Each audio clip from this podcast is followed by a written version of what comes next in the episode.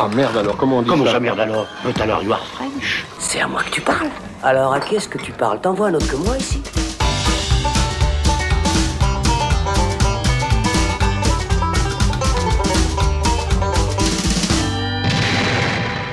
Salut, c'est Thibaut et on se retrouve dans le saloon pour parler de Luca, le nouveau film de Pixar qui est sorti le 18 juin, non pas en salle parce que Disney n'en a définitivement plus rien à taper du cinéma, mais sur la plateforme Disney ⁇ comme son prédécesseur Soul.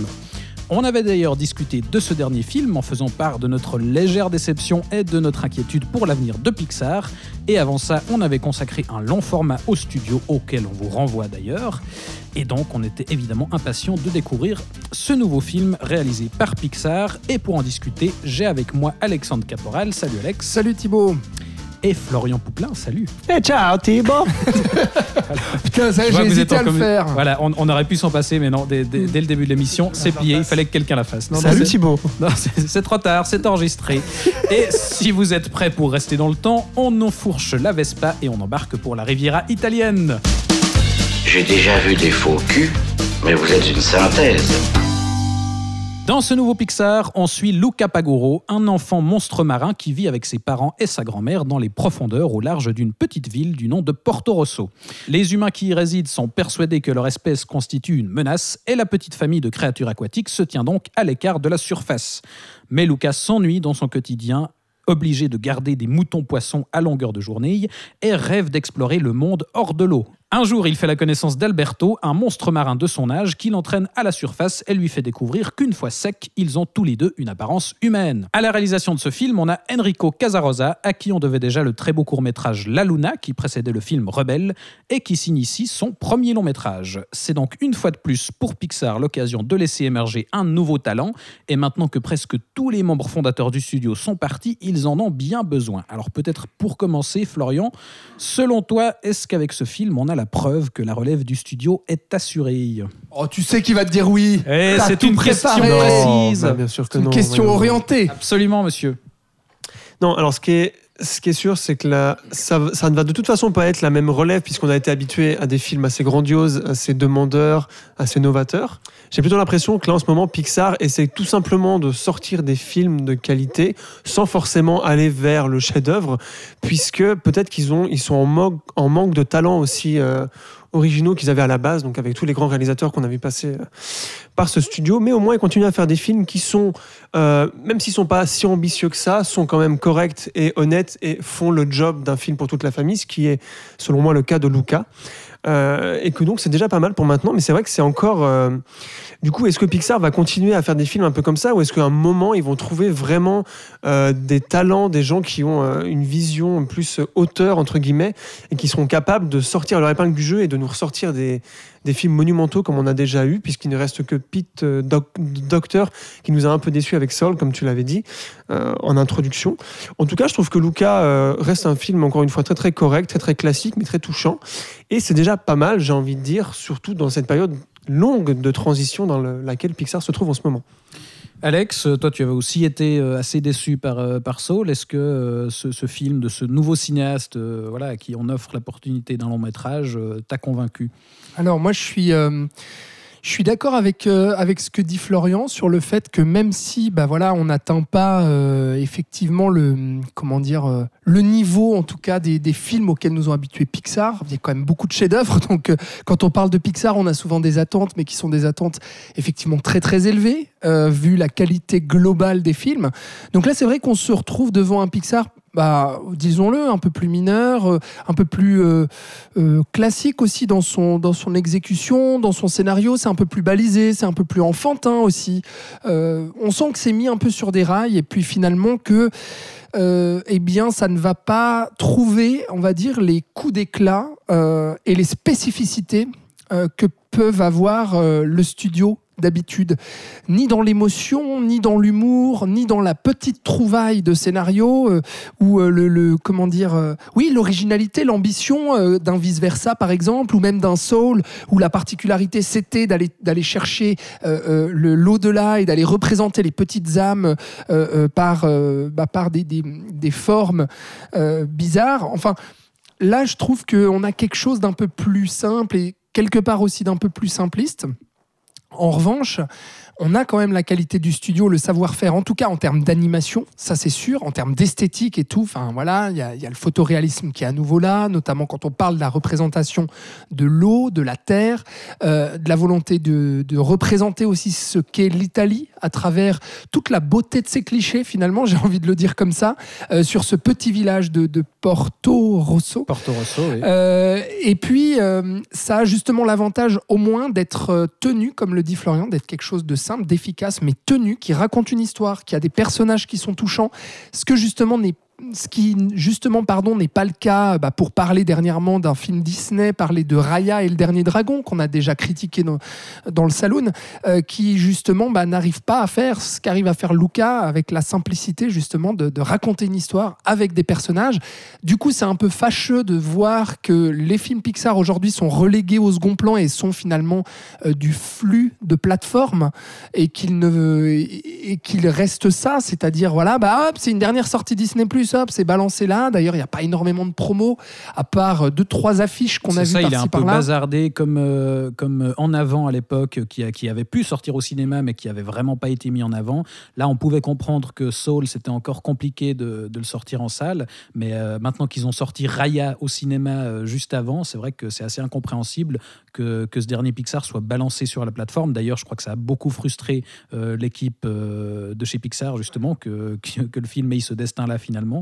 Pour un film qui, en plus, euh, c'est à noter, euh, a été euh, réalisé en grande partie à distance. En confinement. C'est un film télétravail, si on veut. Complètement. Les, équipes ont beaucoup bossé à distance, donc évidemment que ça peut impacter le film, et c'est dommage de, de devoir attirer là-dessus. Peut-être, effectivement, tu le disais, c'est un peu une lapalissade de dire euh, oui, alors euh, techniquement c'est impressionnant. Enfin voilà, c'est ce qu'on attend. Euh, le, minimum qu'on attend, c'est qu'effectivement la, qualité d'animation soit au rendez-vous. Moi, je sais pas ce que tu en penses, Florian. J'ai été un, petit peu déçu, en tout cas au départ, sur la direction artistique et sur le, détail. comment dire, le Pixar avait déjà exploré un peu les fonds marins avec Nemo et c'était quand même autrement plus riche que ce qu'on a là au départ. moi, je trouve que dans les premières minutes, c'est assez pauvre quand même au niveau visuel. Alors moi, au contraire, c'est quelque chose qui m'a beaucoup charmé parce que j'ai retrouvé dans cette approche. Euh, d'ailleurs, quand je me suis renseigné après, ça faisait sens. J'ai ressenti plutôt une approche de travail en 2D, de rendre hommage à des films qui, qui, ont été euh, euh, éducatif pour le, pour, le, pour le réalisateur et il le dit lui-même. Il a puisé chez Miyazaki, chez, chez Wes Anderson. Euh, à Porto Rosso, le nom de la ville, voilà, on pense à Rosso évidemment.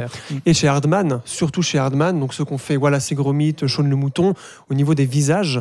Et on sent un peu toute cette influence du dessin avant de la 3D. Et dans toutes les imperfections que je, je pense que c'est de ça dont tu parles Thibaut, de tous ces trucs qui sont moins fouillis, moins détaillés, plus grossiers entre guillemets, je trouve qu'on retrouve un, un, certain aspect nostalgique du dessin animé qui correspond d'ailleurs euh, au projet du réalisateur parce qu'il parle un peu de son enfance aussi, donc il, verse dans la nostalgie d'un point de vue scénaristique et je trouve que d'un point de vue visuel aussi, et même les, encore une fois, les visages sont plus, sont plus simples. Enfin, tout, tout est plus simple, tout est plus schématisé. Euh, et c'est dans ces imperfections, je trouve que il arrive néanmoins, à, grâce aux couleurs euh, notamment et au rendu, comme tu l'as dit, Alex, de l'eau et de la terre, à quelque chose qui est très vivant finalement. visuellement et je trouve que ça pour moi ça a été une des qualités principales du film c'est-à-dire qu'il échappe à ce côté un peu trop lisse que la 3D a maintenant pas beaucoup chez Pixar, mais beaucoup chez Disney chez beaucoup d'autres studios. C'est-à-dire que les têtes sont toutes les mêmes. Euh, tout est lisse en fait, tout est euh, tout est pas ouf. Enfin, je sais pas si vous voyez ce que je veux dire. Je pense que et là j'ai trouvé qu'il avait générique. Là, je trouvais qu'il avait une approche, même si elle est nostalgique, une approche qui essayait de trouver autre chose ou peut-être de rendre hommage. Et pour un premier film, on sait que ça c'est souvent le cas que des réalisateurs qui font des premiers films essayent de rendre hommage ou en tout cas. Voilà, en tout cas, moi c'est un côté qui m'a plu. Euh, sur la longueur, au début, oui, j'étais un peu déçu aussi. Mais je, je, savais que je me trouvais pas devant un grand Pixar, puisque c'est un premier film. C'est rare que dès les premiers films. Enfin, voilà. Oui, puis à la limite, c'est vrai que moi, je me disais ça au départ, justement, pour cet environnement marin dans lequel le héros évolue au départ. Il n'y a pas grand-chose à se mettre sous la dent, mais, mais c'est vrai qu'en y réfléchissant, ça correspond aussi au propos, parce qu'il est censé s'emmerder, euh, justement, dans, ce quotidien euh, avec sa famille. Et donc le fait que ce soit pas euh, un festin visuel euh, à la Nemo justement où on a des poissons partout, euh, ça, ça peut effectivement jouer sur euh, sur ce que sur ce que veut raconter euh, l'histoire. Ouais, T'as pas l'air convaincu. Bah, hein. c'est un argument euh, pour, euh, pour la défense du film, mais que finalement je, je lui donne pas trop parce que là où, là où le film déçoit assez, et notamment pour revenir à la question de base sur euh, la relève de Pixar, etc., alors avec euh, euh, ce, cinéaste d'origine italienne, ben, je trouve qu'au final, moi c'est ça qui me déçoit beaucoup, c'est que hum, bah, déjà, faut dire aussi que c'est beaucoup son œuvre à lui, c'est-à-dire que Pixar a ce fonctionnement-là, à savoir même si tous les films Pixar sont des œuvres collectives où il y a des échanges d'idées, etc. Souvent, le point de départ, ça vient souvent d'un projet très personnel de quelqu'un, que ce soit Pete Docter, que ce soit avant euh, Leon Creech, euh, Andrew Stanton, John Lasseter et tout, et puis là maintenant justement les nouveaux talents qui viennent en fait, comme sur Onward en avant. Ça, ou bien le voyage avait d'Arlo. dû passer par euh, le- le- la préquelle de Monstres et compagnie, qui était un Ouais. film très personnel. Ouais. Mais après, avec En avant, là, il avait pu vraiment livrer quelque chose euh, qui parlait de lui-même. Exactement. Et donc, du coup, c'est des projets assez personnels. Et donc là, la question se pose est-ce que réellement, en fait, ce cinéaste-là a quelque chose à nous raconter, que ce soit visuellement ou que ce soit thématiquement aussi? Et pour là, c'est moi, euh, pour, pour moi, c'est là, pardon, où le bas blesse, dans le sens où euh, je trouve ça assez pauvre en termes d'idées que ce soit visuellement ou thématiquement, et notamment le tout début. Alors, on parle des fonds marins, etc. Bah, moi, ça fait partie du problème du film que j'ai, à savoir, c'est très peu détaillé. Déjà, c'est pas assez fou euh, visuellement euh, le- les fonds marins, et surtout, on arrive très très vite à, cette sortie de l'eau qui fait que, euh, bah, en fait, on n'a pas le temps en fait de réellement comprendre pourquoi ce petit garçon veut s'émanciper, veut sortir de l'eau, euh, veut devenir un, un vrai petit garçon finalement. Donc euh, on cite d'ailleurs le film cite hein, le film Pinocchio euh, à travers le livre, Mhm. etc. Donc la culture italienne, tout ça. On pense bien entendu à la petite sirène avec bah, la sirène qui va avoir des jambes, etc. Bah, là pareil, le fait qu'il est aussi qu'il soit monstre marin devenu enfant. Et à Nemo Euh, aussi, avec et cette histoire parentale, avec l'enfant qui veut explorer Exactement. le monde, et ses parents qui ont un peu plus peur de, de l'extérieur. Tout à fait. Donc on est un peu dans tout ça. Et donc finalement, j'ai l'impression d'être devant un recyclage un peu de, de quelque chose de déjà vu, euh, de contes déjà vus, de dessins animés déjà vus. Et visuellement aussi, où... euh, et puis il y a ce côté où on sort très vite de l'eau, donc on n'a pas le temps de vraiment comprendre, de vraiment s'attacher au personnage et de vraiment com- comprendre aussi pourquoi il a envie de sortir de l'eau. Et on sort vite de l'eau et après, on arrive dans quelque chose d'assez balisé et de pas assez fou dans ce que ça veut nous dire, euh, à savoir, bon, bah, l'enjeu principal avec l'antagoniste, c'est, oh bah en fait, ce qu'ils rêvent de faire, ces deux petits garçons qui deviennent amis, donc Alberto et puis Luca, et bah c'est de chevaucher une Vespa et puis de partir euh, explorer le monde. Et donc du coup, tout l'enjeu, ça va être une course en fait dans ce petit village euh, pour euh, pour gagner une Vespa, quoi. Et donc il y a un méchant qui est un, un Italien un peu bourgeois euh, qui a l'habitude de gagner cette course Voilà, de qui est- qui est triathlon. la terreur du quartier euh, qui, qui terrorise tout le monde. Mais justement, moi, il y a, dans, dans cet enjeu un peu réduit, c'était une critique aussi qu'on donnait à, à Saul, qui avait finalement un, un enjeu un petit peu pauvre une fois qu'on était sur Terre et qu'on quittait là aussi ce monde des âmes. bah, je qui, retrouve ça coup, aussi. Ouais. était vraiment plus développé. Mais pour moi, ça fonctionne beaucoup mieux parce que là, on suit des enfants. Et justement, une qualité que je trouve au film, c'est euh, dans son authenticité, déjà dans le point de vue euh, euh, qu'on adopte, celui des enfants, et justement, le rêve absolu d'obtenir une Vespa, bah, ça marche à travers les yeux d'un enfant. Et je trouve qu'il il arrive à rendre compte de cette naïveté, de, cette façon de voir le monde, cette envie de, découvrir qui marche aussi, et aussi une authenticité dans, tu le disais, dans le- la façon de montrer l'Italie. Je ne sais pas si tu es d'accord avec ça, Florian, mais effectivement, on passe par la caricature avec euh, la Vespa, les pâtes, les glaces, etc. Mais on, sent aussi quand même que c'est fait par quelqu'un euh, du cru, quoi. Ouais, bien sûr. Monsieur Pouplin, euh, un avis euh, sur cette question? Non. Très bien. Bon.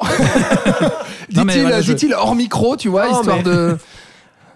Je sais pas quoi en penser de ces stéréotypes. Moi, j'ai pas trop, euh, j'ai pas trop senti l'Italie, Euh, ou peut-être l'image que j'ai de l'Italie aussi, peut-être, mais euh, je j'ai pas réussi à comprendre pourquoi ce réalisateur italien qui a grandi là-bas, donc, hein, euh, passe par des stéréotypes.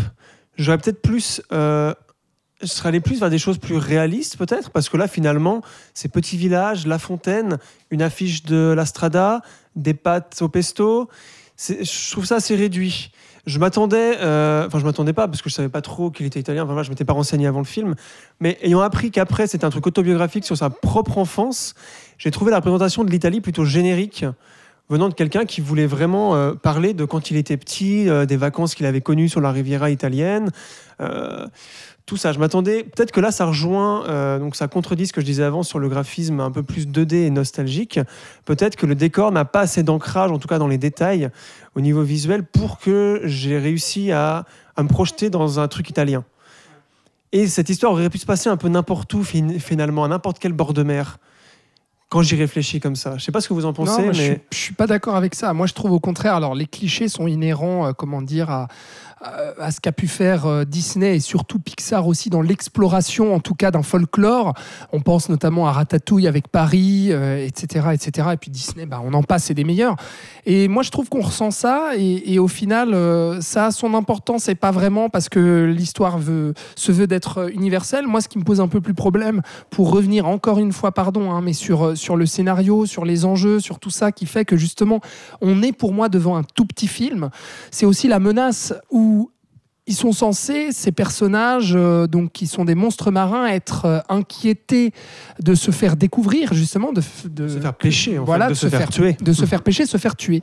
Et je trouve que là-dessus aussi, cette menace-là, en fait, du village de pêcheurs qui, justement, serait véritablement contre les, euh, les, les monstres marins, ne se ressent pas assez à ce niveau-là, tu vois. Euh, et puis, bah, pareil, dans, le, dans le, la conclusion, en fait, il y a ce côté, bah, finalement, oh, bah, à nouveau un récit initiatique où euh, un enfant va vouloir faire accepter sa différence aux yeux d'un justement d'un village traditionnel, etc., qui va faire un pas. Et en fait, là aussi, euh, il y a déjà pas assez d'antagonisme de ce côté-là, où on ressent pas assez la menace justement du village de pêcheurs et pourquoi ils rejettent le monstre marin. Et ensuite, la conclusion, c'est un peu, bah finalement, on vous accepte comme vous êtes. C'est vite euh, évacué. voilà, ouais, c'est- vite évacué, c'est vite en résolu. une scène.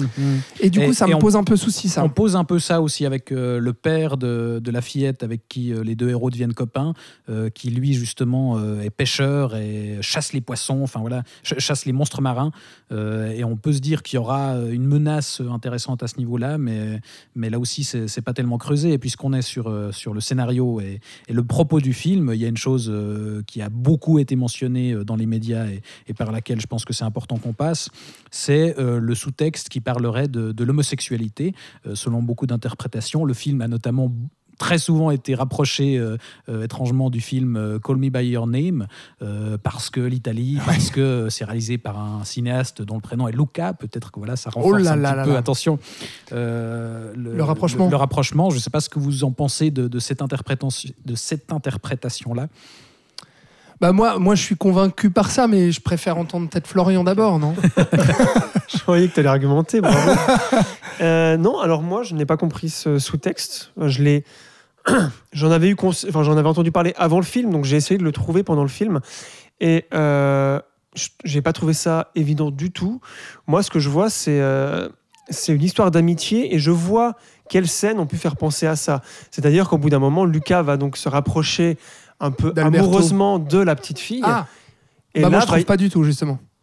et c'est- mais il y a de la complicité qui, se- qui se met en place entre Pour moi, ça reste que Oui, de puis Il y l'amitié. a de la jalousie du coup qui émerge du côté d'Alberto. Quoi qu'il en soit, le, le Alberto, donc l'ami de Luca, perd un peu l'exclusivité amicale de Luca. Et c'est à ce moment-là qu'il y a de la jalousie qui va devenir des fois méchant avec le personnage de la fille.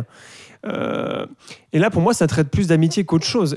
Alors, à la limite, peut-être là, mais j'ai rien vu d'autre de sous-texte homosexuel nulle part. C'est pas parce que deux Mm. petits garçons sont amis Non, non, mais qu'il y a de la- de l'homosexualité. J'ai sûr. vraiment pas compris ce, ces Bah, critiques. disons qu'en en allant très loin, parce que moi j'avoue que j'étais pas vraiment convaincu par euh, cette analyse-là, mais euh, il y, a- il y a une scène euh, que je me suis amusé à interpréter de cette manière-là et qui pourrait fonctionner, c'est quand ils dorment euh, chez la petite fille euh, dans un arbre, enfin dans une cabane euh, dans les arbres, et ils se réveillent le matin, il a plu, on- ils disent littéralement euh, le ciel a eu des fuites, hein, voilà, et ils se réveillent du coup en monstre marin, et donc là on peut éventuellement faire le rapprocher, euh, le rapprochement. si, à chaque histoire qui parle de différence, on Non, parle mais- d'homosexualité, euh, on Mais on c'est peut ça, analyser tous les films comme ça. En fait, il y a- il y, a aussi cette scène scène euh, avec la course à vélo où finalement Alberto est révélé au grand jour comme étant un monstre marin et où euh, euh, Luca est à l'abri, donc au sec, et il le rejette en fait. Il, il nie être lui-même un monstre marin. Donc là, on peut éventuellement faire cette, cette interprétation, cette interprétation-là. Je vais y arriver. Et du coup, toi, tu l'as fait,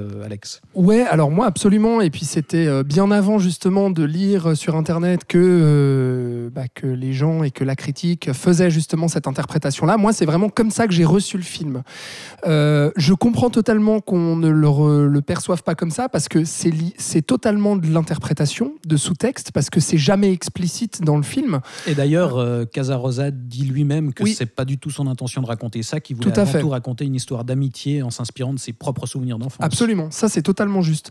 Donc c'est pour ça que euh, je ne vais pas crier sur le fait que euh, eh bah, c'est- c'est c'est absolument ça et tout, parce qu'effectivement c'est pas la volonté du cinéaste. En revanche, bah, c'est une interprétation qui est possible. Et moi en fait qui m'a sauté aux yeux euh, dans le sens où, alors euh, je sais que beaucoup avaient dit ça déjà sur La Reine des Neiges, euh, que ça parlait aussi de ça parce que d'acceptation de la différence, parce qu'il y avait un rapport entre les deux sœurs, etc.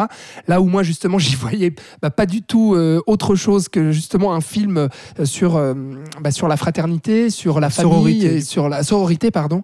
Effectivement. Et alors que là, là où ça me saute aux yeux, tu parles déjà de cette scène où effectivement ils sont les deux couchés et puis en fait au moment où ils se réveillent, bah, ils, ils apparaissent comme ça. Mais il y a au-delà en fait de tout ce discours sur la différence, sur le fait que quand même on parle de monstres marins qui vont sortir de l'eau, donc comme ce côté un peu sortir du placard et donc s'exposer exactement vraiment le coming out, c'est-à-dire s'exposer au grand jour euh, euh, et puis qui vont devoir masquer aussi leurs différences, donc euh, aller dans la population et, et- faire semblant qu'ils sont justement des, des humains. Donc il y a tout ça. Il y a aussi justement la relation avec la petite fille aussi, où pour moi, il y a à aucun moment une volonté de rapprocher Luca de la petite fille de manière euh, justement charnelle ou amoureuse. Ou, euh, Alors attention, on est dans un film pour enfants. Je veux dire, là, c'est de la surinterprétation euh, totalement adulte en train- que je suis en train de faire. Mais c'est vraiment mon regard justement d'adulte parce que les Pixar sont comme ça. Ils sont faits pour plaire à la fois aux enfants et pour parler aussi sûr. aux adultes à travers des sous-textes.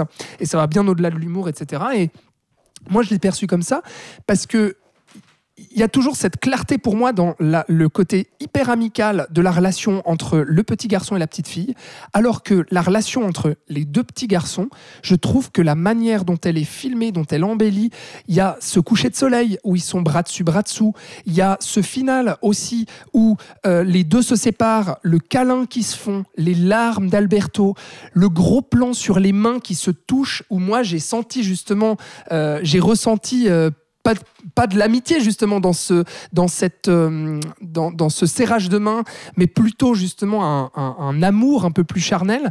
Je- J'ai ressenti ça. Et il y a aussi les deux grands-mères à la fin, vous savez, le moment où euh, il y, a la- y a la pluie et puis du coup bah, les Oui, personnages se révèlent au Deux moment. habitantes du village étaient elles aussi des monstres marins. Voilà, deux grands-mères qui, qui, qui, voilà, qui sont tout le temps toutes les deux, et puis bah, à ce moment-là, qui se permettent, vu- que les petits-enfants euh, sont sortis au grand jour, et bah, qui elles aussi montrent que oui, elles étaient des monstres marins.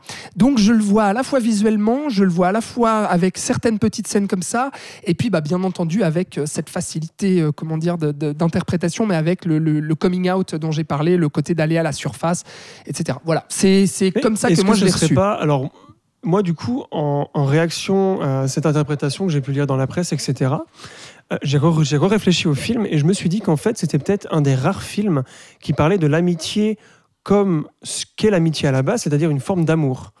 Et que euh, l'amitié enfin que comme n'importe quelle forme d'amour c'est-à-dire familiale amicale ou l'amour le grand amour comme on l'appelle euh, a des moments comme ça aussi et alors moi, le prenant plus comme ça, parce que moi, j'ai pas vu tout ce que tu as vu, euh, j'ai trouvé que c'était un film très fort sur l'amitié. Et vu que c'était ce que le réalisateur voulu- voulait faire, j'imagine que ça allait dans ce sens. Et j'ai d'autant plus été touché par ça. Moi, c'est un film qui m'a beaucoup touché de ce point de vue-là, de la nostalgie et de nos années formatrices, surtout pendant les grandes vacances d'été, parce que ça parle de ça Exactement, aussi. ouais, Quand ouais, il ouais. fait chaud, t'es à la mer et tout. la rencontre tout amicale un- dans le petit village. Voilà, il y a tout euh, un ouais. univers qui se Mm. fait autour de ça. Et c'est des choses qui, dans, dans ma mémoire en tout cas, c'est des choses pré- précieuses. Et je trouve que Casarosa a réussi à très bien retranscrire ça et à atteindre un niveau de, de traitement de l'amitié que j'ai rarement vu dans, dans tout cinéma confondu. hein, donc, hein, où on en arrive à pleurer et avoir les plans dont tu viens de parler. Et donc, c'est comme tu le disais au début, c'est une question d'interprétation, puisque j'ai aussi lu dans, dans la presse que cette différence-là pouvait aussi parler de l'immigration des gens qui viennent d'Afrique. Ouais, alors ça, ouais, parce voilà. que Italie et Méditerranée, Ouais. les bateaux qui sont refusés par l'Italie, voilà. Euh, c'est libre d'interprétation, ah, c'est ça, c'est ça que je trouve intéressant. Et du coup, c'est bien que ça fasse débat, puisqu'on peut en parler, puis que souvent euh, ça échappe aux réalisateurs et euh, voilà. Exact, ouais. Oui, ben, Et que, et que c'est une- et que- et c'est pas comme s'il parlait de trucs d'ex- d'extrême droite. Donc, enfin, tu vois, c'est un sujet intéressant en soi. D'autant plus aujourd'hui, c'est pour ça que beaucoup de gens ont réagi comme ça, je pense aussi. Oui, bah finalement, ce qui fait la qualité du film et, et qu'on peut euh, effectivement en faire ces différentes interprétations, c'est que, euh, comme tu le dis, il parle avant tout de l'amitié, et du coup, on peut faire cette interprétation décalée sur, euh, sur le sentiment amoureux. Euh, mais voilà, c'est le propos de base euh, de, cette de ce concept des monstres marins qui est euh, caché euh, à la surface. On parle avant tout euh, de la différence, du non-conformisme aux normes, et du coup, effectivement, ça peut concerner l'homosexualité, ça peut concerner euh, le racisme, l'identité de genre même, voilà. Donc ça- et, et- et du coup, la qualité, je trouve, c'est que c'est pas non plus, euh, comment dire, une problématique prétexte, c'est qu'il la traite vraiment, ça reste global et du coup, on peut en faire différentes interprétations, mais il l'aborde malgré tout. Ouais. Et c'est ça qui en Moi, c'est ça effectivement qui m'a plu. Et quand j'ai vu que le- mon interprétation n'était pas la même qu'ailleurs, bah justement, j'ai trouvé que c'était la force du film et que c'était finalement euh, bah, la subtilité du traitement aussi. C'est-à-dire qu'il n'y a rien qui est euh, littéral, qui est euh, beaucoup trop explicité à la manière des récents Disney, etc., qui justement, bah, voilà, sont beaucoup trop littéraux dans Ah, le. C'est pas Star Wars 9 où on va foutre un baiser homosexuel pour dire voyez oui, on l'a oui, fait. exactement. Ouais, c'est ça, c'est ça. Et donc en fait, c'est ça aussi qui m'a touché, qui m'a plu, c'est qu'il y a, y a beaucoup de, il y a beaucoup de finesse en fait au final euh, dans cette écriture, malgré justement euh, le fait que le film est vraiment euh, sur des rails en termes de, en termes de péripéties, d'intrigues, de narration et tout, et qui recycle beaucoup de choses qu'on a déjà vues et qui pour moi justement manque d'originalité à ce niveau-là. Et donc, est-ce que ce serait un Pixar si mineur que ça au Ah final? ah, parce que ça fait déjà un moment qu'on en parle. Bah oui. Et, justement, pour terminer, euh, si, si on revient à, à l'homme derrière tout ça, n'est-ce pas enfin, la, Casarosa. la figure d'auteur, entre guillemets, euh, Enrico Casarosa, est-ce que euh, pour vous, c'est c'est justement la découverte d'une d'une voix qui peut être intéressante au sein du studio? Est-ce que euh, par la suite, il peut devenir euh, une, une figure euh, voilà, qui se démarque un petit peu, qui, qui, qui, qui propose des choses intéressantes ou il n'a pas plus que ça à proposer niveau mise en scène? Bah, pardon Flo, je, dis juste rapidement, mais euh, bah, puisque en fait, moi, l'interprétation euh, du sous-texte que j'en fais fi- finalement n'est pas du tout son regard à lui et que au final, je veux pas du tout minimiser euh, sa, sa- volonté à lui, mais disons qu'au final, bah, ça reste bon, bah, un film sur l'amitié et puis sur la différence et puis sur l'émancipation d'un jeune enfant, etc. Bah, au final, je trouve pas beaucoup d'originalité dans ce qu'il a à nous raconter pareillement dans sa mise en scène, dans le design, etc.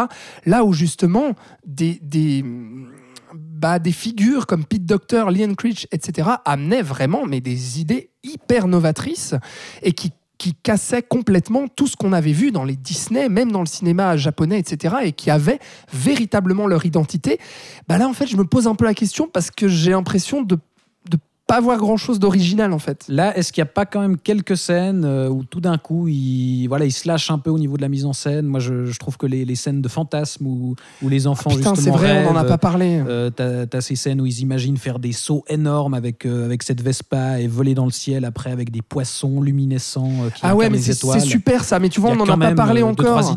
Ouais, ouais, mais ça c'est super. On n'en a pas encore parlé parce que tout simplement, je, je les avais presque oubliées tellement Parce au sont final, rares, elles sont très rares. Elles viennent pas s'intégrer euh, réellement dans le récit. Et d'un coup, il y a une fulgurance et où moi je me disais, ah ouais, c'est beau ça, c'est beau. Et au final, il en fait pas grand chose. Et au final, c'est aussi comment dire euh, bah, un design, etc. qu'on a aussi déjà vu ailleurs, tu vois. Donc, euh, Moi, j'ai mais je suis méchant, hein, pardon. J'ai hein. l'impression qu'on ne retrouvera de toute façon pas ce qu'on va bientôt appeler l'âge d'or du studio Pi- Pixar, puisque rappelons-le, à la base, Pixar, euh, enfin à la base, quand c'est devenu un truc de film d'animation avec Toy Story, il y avait tout un groupe de jeunes gars qui ont en fait élaboré l'identité Pixar ensemble. Parce que tous les grands, à part peut-être Brad Bird qui arrivait sur le tard, mais qui avait fait euh, The Iron Giant avant, donc qui avait voilà, ils ont construit une identité de, Pixar. Là, les jeunes qu'on voit, celui qui a fait euh, Onward et euh, Casar- Cas- Casarosa, arrivent dans ce truc déjà un peu formaté entre guillemets, même si c'est monumental hein, ce qu'ils ont fait comme travail depuis euh, 20 ans, 25 ans. Euh, et je trouve que malgré tout, ils ont, ils ont une identité propre, une identité propre, pardon, et qui vont quelque part, comme tu disais, c'est fulgurant. Moi, je trouve qu'il y a un style, chez, euh, enfin, qu'il a, a quel- quelque chose à dire, et que c'est peut-être tout simplement différent que ce que Pixar nous a proposé jusqu'à maintenant, et que ces jeunes gars qui, bah, euh, enfin, ils sont pas jeunes, hein, enfin, je veux dire, il a 40 ans, mais enfin, quand tu fais un, Jeune un- cinéaste en tout cas. un film d'animation, ça te prend 10 ans à faire, donc évidemment, euh, voilà, euh, n'arrivent peut-être pas encore à trouver leur marque et vont peut-être petit à petit se détacher de, de cette pierre et de ce style Pixar et créer un nouveau truc Pixar en fait. Mais que ça va prendre plus de temps puisqu'ils doivent se détacher. Enfin, tu vois. Mais moi, je pense qu'il y a encore de la. que ça va pas être pareil, mais qu'on va peut-être arriver à un niveau, mais que ça va être graduellement et pas d'un coup. Puisque, encore une fois, à la naissance de Pixar, il y avait euh, ces genre quatre gars là qui étaient genre bourrés Ah ouais, ouais, d'idées bah ouais, de malades mentaux et, et qu'on fait des trucs superbes dès le premier coup. Et voilà, ça c'est rare. C'est aussi, je pense qu'il y a eu un truc temporel, c'est le fait qu'ils se soient retrouvés là tous ensemble. Mais en Euh, fait, je pense pas que ça va, être, ça, va, ça va se rééditer, je pense pas. J'aurais été d'accord avec toi si on parlait de Onward, de En avant en fait. Tout ce que tu viens de dire là, si on parlait d'En avant, je serais totalement d'accord avec toi. Là, justement, sur Luca, je vois un petit peu moins d'originalité, même si moi, je, je conseille vraiment de voir ce- celui-là. Alors déjà, si vous avez des enfants et tout, euh, allez-y. C'est Enfin, vraiment un film familial. Mhm. c'est- très bien. Vraiment, nous, on pinaille parce que on est fan du studio, parce que on est chiant. et Mais dans parce que- l'absolu, ça reste euh, ce que Donc, ma grand-maman appelle sûr. si bien un joli film. Mais oui, exactement. C'est un joli film. vrai, il vrai. faut le voir. C'est un bon film, bien raconté avec des beaux personnages. Et puis voyez en avant, voyez Onward vraiment parce que je, je trouvais un peu plus d'éclat et un peu Ouais, plus de. Mais, mais c'est vrai que là, ce qui manque peut-être aussi au studio, enfin, je ne connais pas tous les détails, je ne suis pas dans, le secret absolu de, Pixar, mais c'est vrai que non seulement au début, comme tu le disais, Florian, il y avait euh, un groupe euh, de cinéastes qui avait vraiment une voix très forte euh, chacun, et surtout qui travaillaient en équipe. Il y avait aussi la présence de Joe Ranft, dont on avait parlé dans l'émission, qui travaillait sur les scénarios. Enfin, il y avait vraiment une équipe constituée, et c'était vraiment, ça l'est toujours d'ailleurs, chez Pixar, un travail collégial, mais peut-être que là, il, y a, voilà, ça, il faut encore que ça se mette en place. Effectivement. Et du coup, on verra comment ça se met en place euh, pour la suite, puisque, pour rappel, les prochains Pixar, euh, ce sont donc euh, le, le spin-off consacré à Buzz l'éclair et euh, le prochain film, Ouais. le premier long métrage de la réalisatrice de, de Bao. Ouais. le Alors ça, oui. Ça, je veux là, voir. Pour, là, pour le coup, on est assez curieux. Les deux films arrivent l'année prochaine, Ouais. on espère, dans les cinémas. Apparemment, Disney aurait annoncé que les prochains Pixar seraient à nouveau sur Et- grand écran. On les connaît. Ça peut changer Voilà. d'ici là. enfin voilà, du coup, on reste euh, voilà, toujours un, un peu inquiet, mais en même temps toujours curieux de, de l'avenir du studio, j'imagine, pour ces deux films-là. Ah oui, parce que ça reste bien. Mm. Euh, je veux dire, c'est pas des mauvais films, donc déjà voilà. Mais inquiet entre guillemets par rapport effectivement à tout ce qu'on a pu euh, louer au, au studio en fait, euh, les, surtout au début des années 2000 quoi. Voilà. Eh bien, l'avenir nous dira euh, ce que ça va donner. Dans l'immédiat, vous l'aurez compris, on vous recommande quand même ce nouveau Pixar. Sans être le meilleur film du studio, ça reste une belle création. Merci d'être venus en discuter, Alex et Florian. Merci Titi. Et ciao, Titi. J'ai encore loupé l'occasion quand même. voilà. C'est con hein. C'est bien. On se retrouve dans un prochain épisode. D'ici là, vous pouvez nous réécouter sur YouTube, SoundCloud, Spotify, Deezer et Apple Podcast. En attendant, prenez soin de vous. À bientôt. Ciao, ciao